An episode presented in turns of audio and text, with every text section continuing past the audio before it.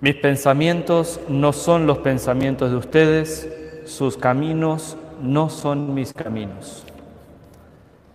Queridos hermanos, hoy estamos celebrando la fiesta del bautismo del Señor, fiesta que concluye como un broche el tiempo de Navidad. Y así como en Navidad celebramos que Dios se muestra en la carne, en la Sagrada Familia, y después en la fiesta de la Epifanía celebramos cómo Dios se da a conocer en el niño Jesús a todo el mundo representado en los Reyes Magos. Ahora celebramos en el bautismo del Señor cómo la Trinidad entera se presenta y además se presenta con su designio de salvación. Dicho de otra manera, en la fiesta del bautismo de Jesús celebramos que Dios Padre, Hijo y Espíritu Santo se nos manifiestan, podemos conocer a Dios y también conocemos la voluntad de Dios para con nosotros. Y esto es una gran alegría, porque lo que no hubiéramos podido ni siquiera imaginar, Dios nos los da a conocer. Eso que para nosotros estaba más allá de cualquier esperanza o imaginación, Dios nos prepara el camino que jamás hubiéramos imaginado ni siquiera recorrer. Como sabemos, el bautismo de Jesús es propiamente el inicio de su vida pública. En las lecturas de estos días hemos ido escuchando cómo San Juan el Bautista siendo el precursor del Mesías, bautizado con agua, y él anunciaba que alguien más de que él iba a venir, el Mesías, el que iba a bautizar con el Espíritu Santo. Y ahora resulta que se bautiza Jesús. Cuando Jesús se presenta ante su primo, Juan el Bautista, dice, ¿cómo que yo te voy a bautizar? Soy yo el que tengo que ser bautizado por ti. A lo que Jesús responde, es necesario que se cumplan todas las profecías de la Escritura. ¿Acaso Jesús recibió la purificación de Juan cuando se estaba bautizando? No.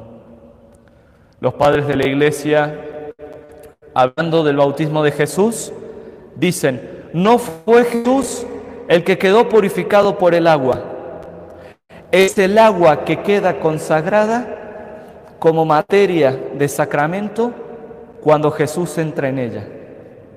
Es el universo entero el que queda purificado al Jesús entrar en las aguas del Jordán.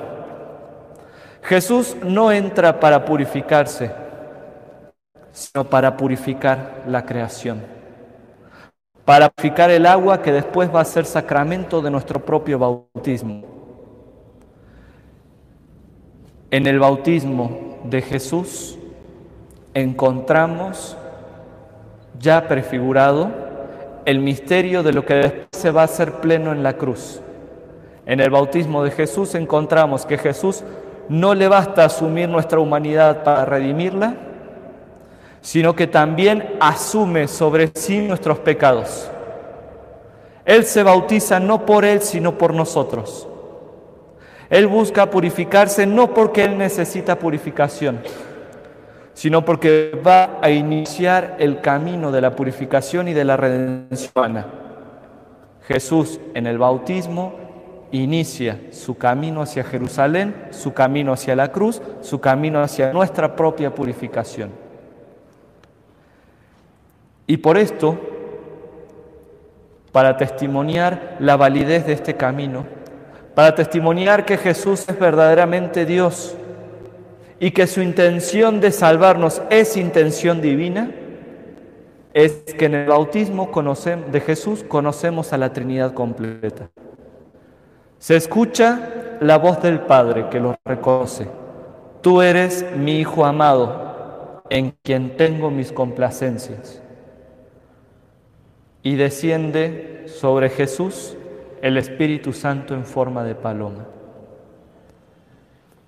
La fiesta de hoy entonces con eso se convierte también en una epifanía.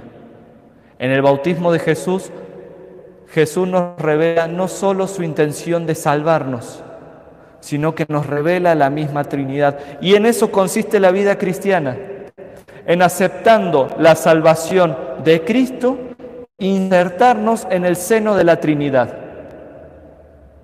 Jesús es esa palabra del Padre que, como escuchamos en el libro del profeta Isaías, baja del cielo y no regresa al Padre sin haber fecundado la tierra. Como bajan del cielo la, nube, la, lluvia y la nieve y no vuelven allá, sino después de empapar la tierra, de fecundarla y de hacerla germinar, a fin de que dé semilla para sembrar y pan para comer, así será la palabra que sale de mi boca y no volverá a mí sin resultado sino que hará mi voluntad y cumplirá mi misión. Jesús es la palabra del Padre que ha bajado del cielo y ha venido al mundo. Jesús es el que viene a fecundarnos, el que viene a regarnos con el agua del Espíritu Santo. Jesús es el que cumple la voluntad del Padre para que nosotros demos fruto. ¿Y cuál es el fruto que estamos llamados a dar? Lo hemos escuchado en la segunda lectura, una buena vida cristiana. Una buena vida cristiana marcada por el amor a Dios y al prójimo. Jesús es el que nos envía por obediencia al Padre, al Espíritu Santo, para que teniendo al Espíritu Santo podamos cumplir los mandamientos y permanecer en ese amor a Dios.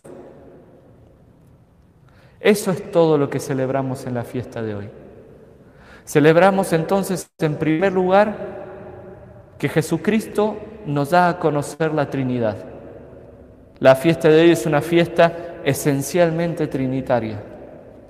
Pero celebramos también que conociendo a la Trinidad, conocemos lo que Dios quiere de nosotros. Y entonces celebramos que la Trinidad entera, el Padre, el Hijo y el Espíritu Santo, quiere librarnos de nuestros pecados y hacernos entrar en comunión de vida eterna, en comunión de verdad y de amor. Y por eso la fiesta del bautismo de Jesús se convierte para nosotros en una fiesta de esperanza, porque en Cristo conocemos que Dios nos quiere salvar y que nos envía la fuerza para caminar como Dios manda para que seamos felices, para que estemos en comunión con Él. Pidámosle a Dios que nos ha enviado a su Hijo Jesucristo para salvarnos, que seamos fieles a esta gracia recibida y caminemos siempre en su amor. Viva Cristo